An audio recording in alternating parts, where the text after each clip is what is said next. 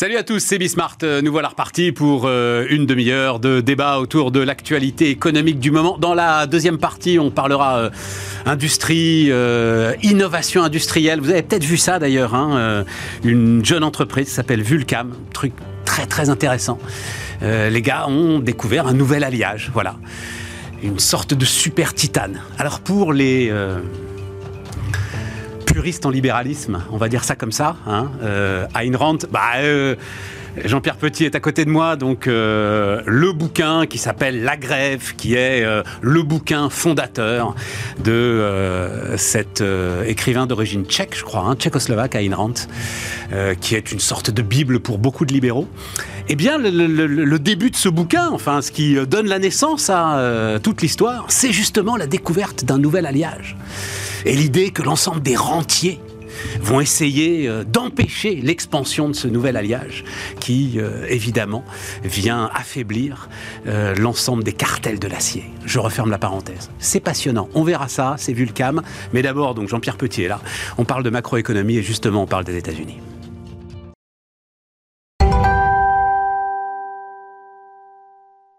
Donc, Jean-Pierre, tu as lu la grève, tu as lu Ayn Rand, évidemment. Bah oui, mais, ben c'est la loi de l'histoire. Mais les rentes, et les rentes. Et donc je crois que c'est le Rerden Metal qui euh, qui est inventé par un jeune entrepreneur. Et euh, toute l'histoire, c'est que on va essayer de, non pas d'ailleurs lui voler son invention. À la limite, on lui vole son invention. Bon. Euh, l'innovation et la croissance avancent quand même. Non, non, non, non, non, on va essayer de tuer son invention. Et donc, bah, c'est toute l'histoire. Allez lire ça, c'est traduit en français, remarquablement traduit. Ça s'appelle La Grève, puisque les patrons vont se mettre à faire grève. Je referme la parenthèse. Mais, euh, mais c'est l'Amérique. J'ai mis euh, Des continents. Jean-Pierre, Amérique, Europe. Donc on a les chiffres qui sont tombés là, ils sont tout récents. Hein. Euh, rythme économique euh, américain en ce moment qui dépasse les 3% et euh, stagnation de la zone euro sur, sur les deux dernières années pratiquement. Hein. Oui, zéro, hein. zéro, plus. Oui, voilà, stagnation.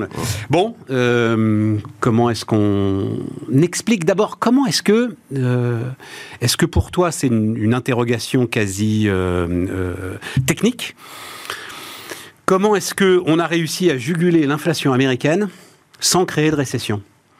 A priori, ça paraissait impossible. Alors, non seulement on n'avait pas créé de récession, mais euh, enfin, on a eu une croissance euh, soutenue. Ouais. C'est-à-dire que euh, en 2023, on a 2,5, on avait eu 1,9 en 2022, donc à la louche, on a 2,2, 2,3. Et cette année, là, en 2024, on est bien parti pour faire plus de 2. Euh, là, tu viens de mentionner le chiffre du quatrième trimestre. C'est le chiffre du quatrième trimestre en rythme annualisé. Donc voilà, rythme annualisé, on a de croissance autour de 3% aujourd'hui. On est à 3,3. Pour être précis, euh, il y a eu une contribution des stocks non négligeable, mais même la demande intérieure privée évolue de 2,6% en rythme annualisé. La consommation de 2,8%. C'est tout à fait euh, exceptionnel. Euh, les chiffres qu'on a. Et là, actuellement, sur la base des chiffres actuels euh, du, du, du, T1, où on n'a pas grand-chose sur le T1, mais les anticipations qu'on avait à partir des indicateurs avancés de, de novembre-décembre, on est sur du 2.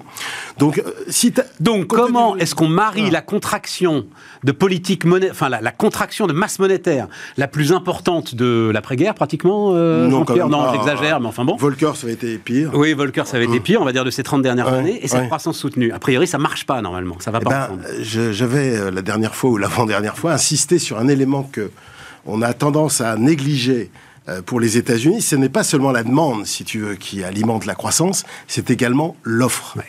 Et il y a deux éléments dans l'offre. C'est sur les dernières années, c'est que le taux d'activité des gens a progressé. Donc le taux, ce qu'on appelle le taux de participation, le taux d'emploi qui a beaucoup monté. Les histoires de grandes démissions, euh, ça c'était du pipeau. Aux États-Unis en tout cas, euh, grande démission en France, oui éventuellement, parce que c'est tellement bon. Mais nous on va se demander quand est-ce qu'on a travaillé, nous. est-ce qu'on a bossé. Mais euh, aux États-Unis c'est niette. Et puis surtout, on va avoir un troisième bon chiffre. J'avais insisté la dernière fois, un troisième bon chiffre de productivité puisqu'on avait eu un très bon chiffre au deuxième trimestre, au troisième trimestre, on a un troisième chiffre.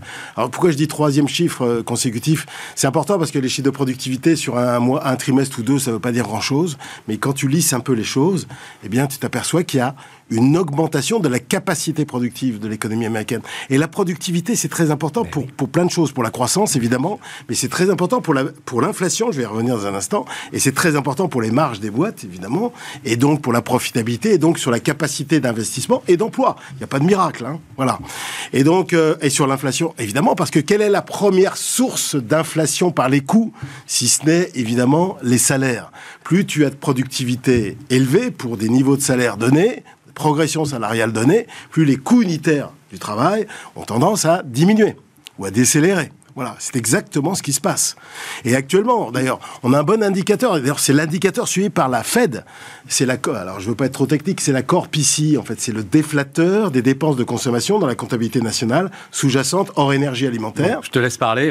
et donc ça, et donc ça, c'est bah, important. ça, il décélère très fortement. on a eu les... Ça veut dire? Bah, Ça veut dire que le, combat contre l'inflation est, gagné, est, gagné. On est, on est à 2,9 si je me souviens bien sur le dernier chiffre. Mais si tu lis sur trois mois, on est à 1,5. Hein, un et demi. Et, et sur six mois, si je me souviens bien, on doit être à, à deux, quelque chose comme ça. Mais tu vois, pour revenir hein, sur cette histoire de productivité, c'est fondamental. Hein. Et tu peux effectivement augmenter les salaires puisque tu produis plus, mmh. puisque chaque unité de production produit plus, mmh. puisque chaque bonhomme produit plus. absolument. Donc, euh, en fait, tu ne génères pas de l'inflation supplémentaire. Ben non. Et la clé du progrès, ça reste toujours la productivité. D'abord, le problème, c'est que tu, tu, tu, as du mal à l'analyser quand tu fais de la conjoncture, parce que quand tu fais de l'analyse conjoncturelle, tu fais du et donc, tu regardes la demande. Hmm. Et tu as tendance à un peu négliger les phénomènes structurels. Alors, on va le dire d'un mot d'ailleurs, hein, quand même. L'appareil statistique américain nous a habitués aussi à des révisions qui sont parfois spectaculaires. Oui, Donc là, c'est toute chose égale par ailleurs. Euh, on verra si effectivement il doit y avoir une révision de l'ensemble de ce qu'on est en train de dire. Mais enfin, la dynamique, elle est là de toute façon. Voilà. Et je, ça me rappelle tout à fait les années 96-97, avant au moment de la révolution Internet. Tu avais des chiffres de productivité qui semblaient accélérer. Et euh, en général, il y avait euh, comme souvent, beaucoup de scepticisme à cet égard.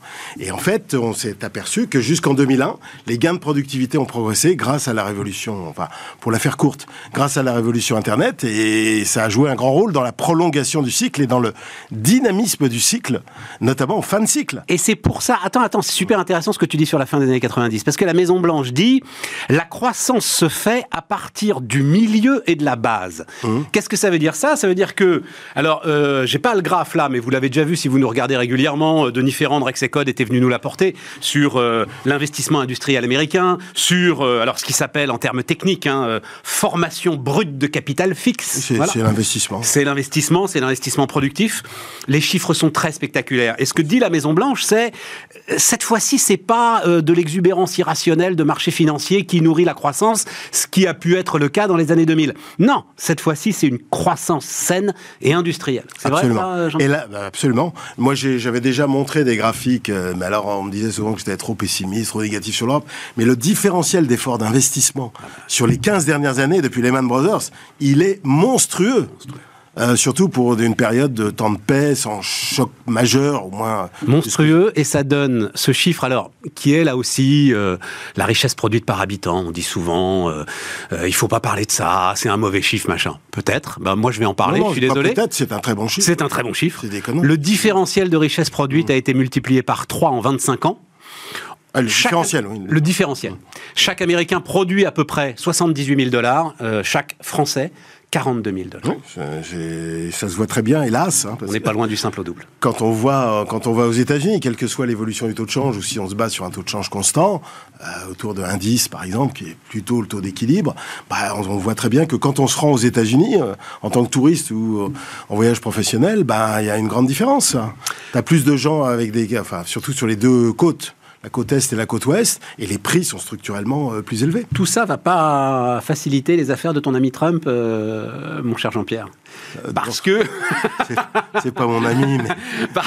je sais bien. ça va commencer à se voir. Non, ça commence à se voir dans les dépenses de consommation. Un autre chiffre aussi assez sidérant quand même. Hein. L'année dernière, les ménages américains n'ont épargné que 3% de leurs revenus, quand les ménages européens épargnaient 15% de leurs revenus. Or, il y avait les mêmes angoisses macroéconomiques des deux côtés de l'Atlantique. Non, je suis pas d'accord. Je suis pas d'accord avec toi. Vas-y, vas-y. Il y a beaucoup plus d'angoisse en Europe qu'aux États-Unis. Oui, structurel.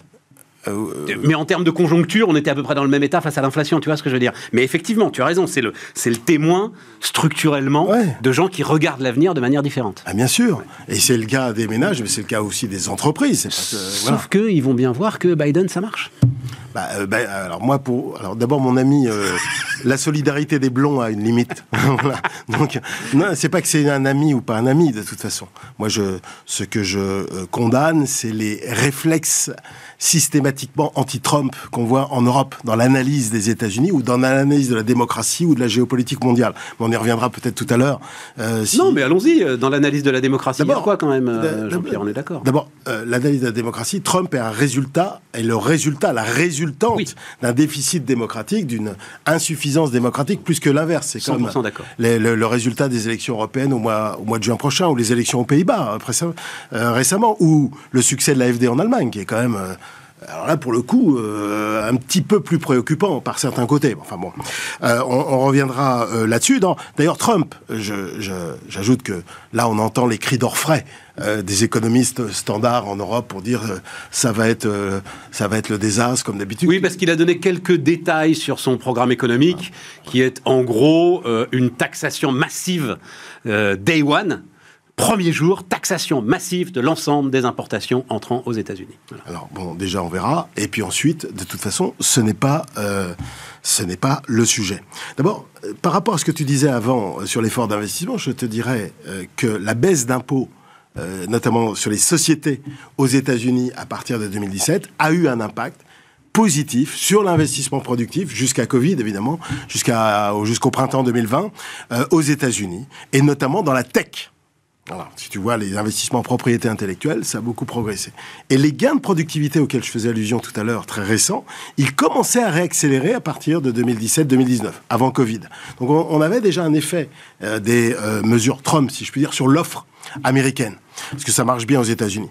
Alors après, tu me dis, mais pourquoi ça... Alors en, macro, pourquoi les États-Unis surperforment euh, euh, l'Europe? Bon, bah d'abord, euh, sur le plan démographique, c'est un peu plus puissant. Les gains de productivité, même avant toutes ces histoires, ils en avaient plus. La tech, la tech, américaine, évidemment, c'est pas seulement à la bourse. Je veux dire, c'est c'est dans l'économie américaine, ça compte beaucoup plus. Sur l'énergie, les énergies fossiles, ils sont exportateurs nets. On est archi importateur net. Et en plus, on s'est complètement planté sur le plan stratégique à cause de Merkel et puis de de, de, de la naïveté, de notre immobilisme, de notre médiocrité, enfin la médiocrité politique. Quand je vois les discours moralistes qui viennent des élites politiques européennes avec le désastre qu'on voit depuis trois décennies, au moins trois ou quatre décennies, euh, les discours moralistes anti-Trump, quand on voit leurs résultats à eux, quand on voit qu'on célèbre de l'or quand il est mort, je parle pas de l'homme, je parle de son œuvre, le marché unique et la monnaie unique, quand je vois que on tient un, discours purement moraliste, vertueux, mais donc on a on, on, il a fallu attendre Covid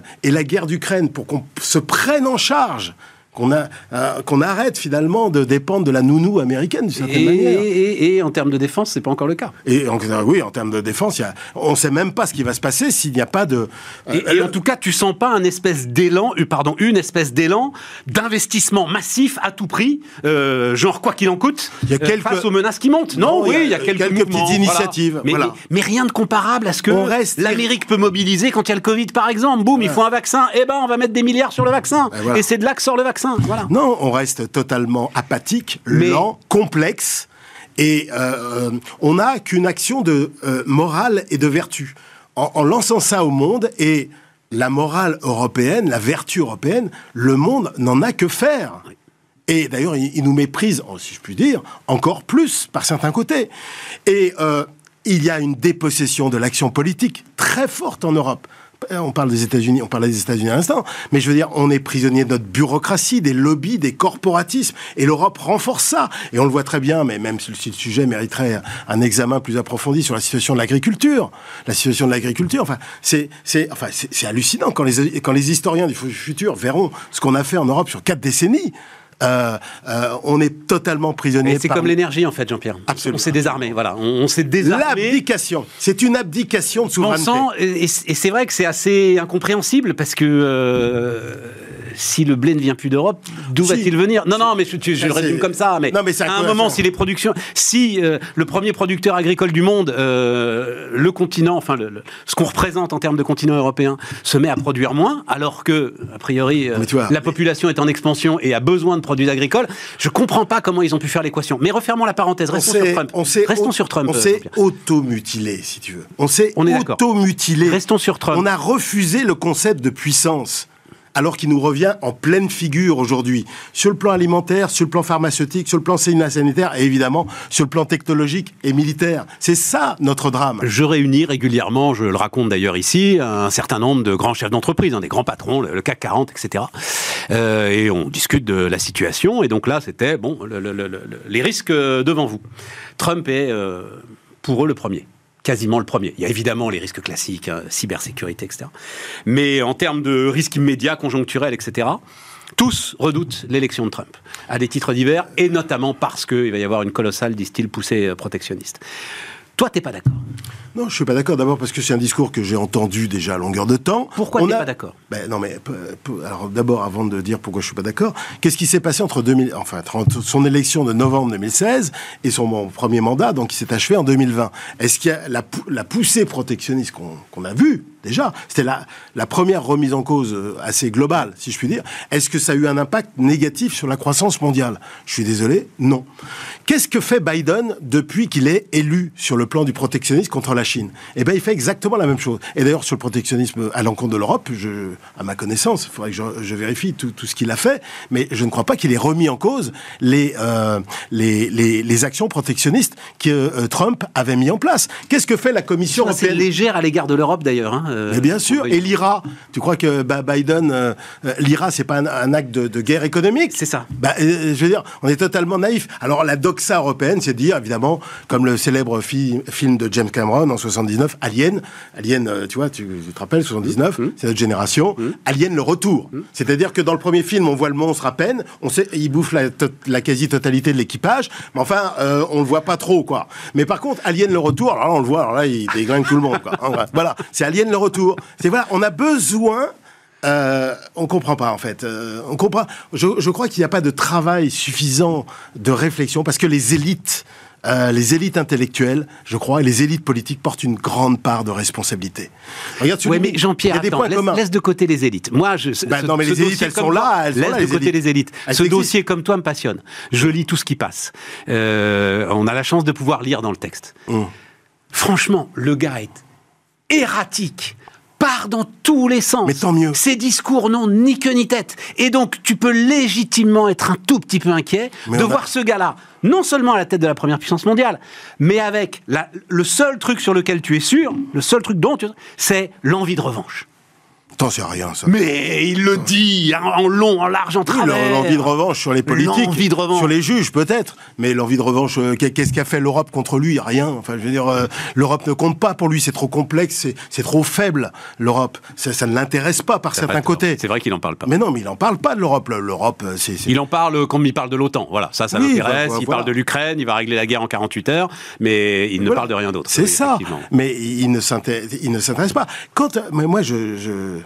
je veux pas jouer la provocation ici, mais on a besoin d'être secoué. Tu le dis toi-même. Covid, guerre d'Ukraine, les deux grands chocs majeurs qu'on a subis depuis 4 ans, ça a secoué l'Europe. Elle a quand même un peu réagi, Next Generation, les émissions de dette commune, etc. Mais ça ne suffit pas. On a besoin de régulateurs. Et les régulateurs ne marchent pas en Europe. Je te disais, de déficit démocratique, les normes bureaucratiques qui, viennent de, la Commission européenne. Alors, on n'a pas le droit.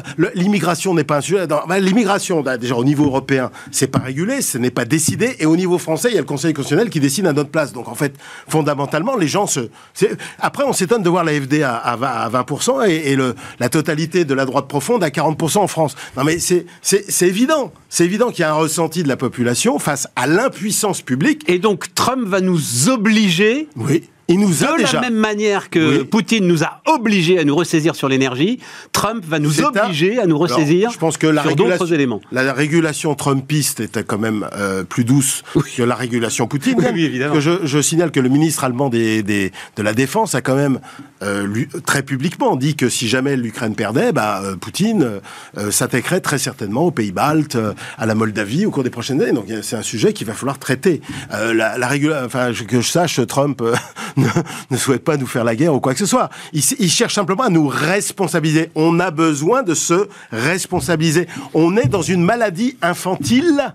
Je reprends un célèbre euh, euh, livre de Karl Marx. Une maladie infantile qui n'en finit pas. Stéphane. Excuse-moi de ce point de vue. Le message est passé. Et, je crois que euh, Trump nous a secoué. Et d'ailleurs, il a eu raison parce que finalement, après, euh, finalement, on fait, on fait comme il l'a dit d'une certaine manière. Je te parlais de Thierry Breton et de la Commission européenne. Sept ans après Trump, enfin, on se mobilise face au mercantilisme chinois. Il était temps quand même.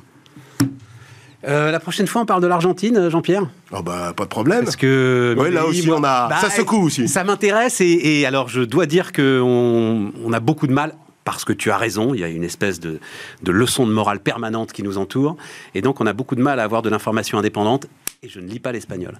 Donc euh, je vais avoir besoin de toi. Voilà. On tu lis l'anglais, je pense. Oui, mais on parle de l'Argentine et de, et, et de Milei, donc la prochaine fois. Absolument, avec plaisir. À bientôt.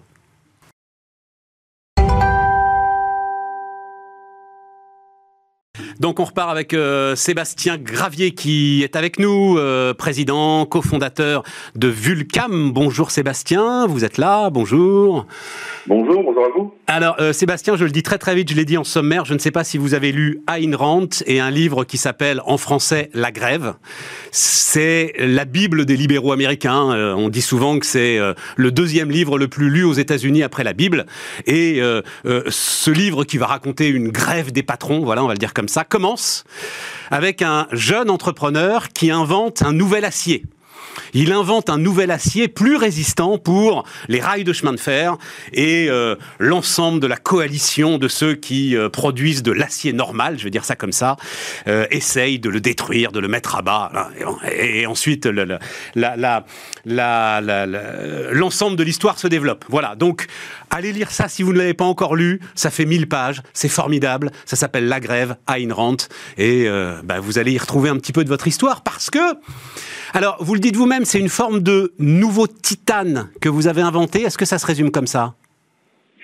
Ah, Ça se résume pas exactement comme ça. Alors déjà, j'ai pas lu ce livre et je vais m'empresser de le, lire pour le mettre sur ma table de chevet. Euh, en ce qui concerne la nouvelle métallurgie, j'ai pas encore eu beaucoup de menaces de la part des grands du domaine. J'espère plutôt créer des collaborations avec eux. C'est plus ça l'objectif. Euh, et pour en revenir à votre question, euh, est-ce que c'est un nouveau titane? Non, ce n'est pas un nouveau titane, c'est une nouvelle structure de la matière. Et euh, le fait de changer la structure de la matière, ça change beaucoup de choses. Et donc, on peut imaginer de faire nos métaux avec du titane, mais on peut aussi les faire avec d'autres métaux, type du cuivre, du zirconium, du fer, pourquoi pas. Euh, en tout cas, c'est de ça qu'on parle. Bien comprendre, vous dites c'est une invention comparable à euh, la découverte du verre. Euh, euh, ça veut dire, en fait, c'est une composition d'éléments, c'est ça, hein, Sébastien? Alors, de manière simplifiée, c'est des métaux. Donc, effectivement, c'est plusieurs métaux qu'on mélange ensemble. En faisant ça, on fabrique un alliage.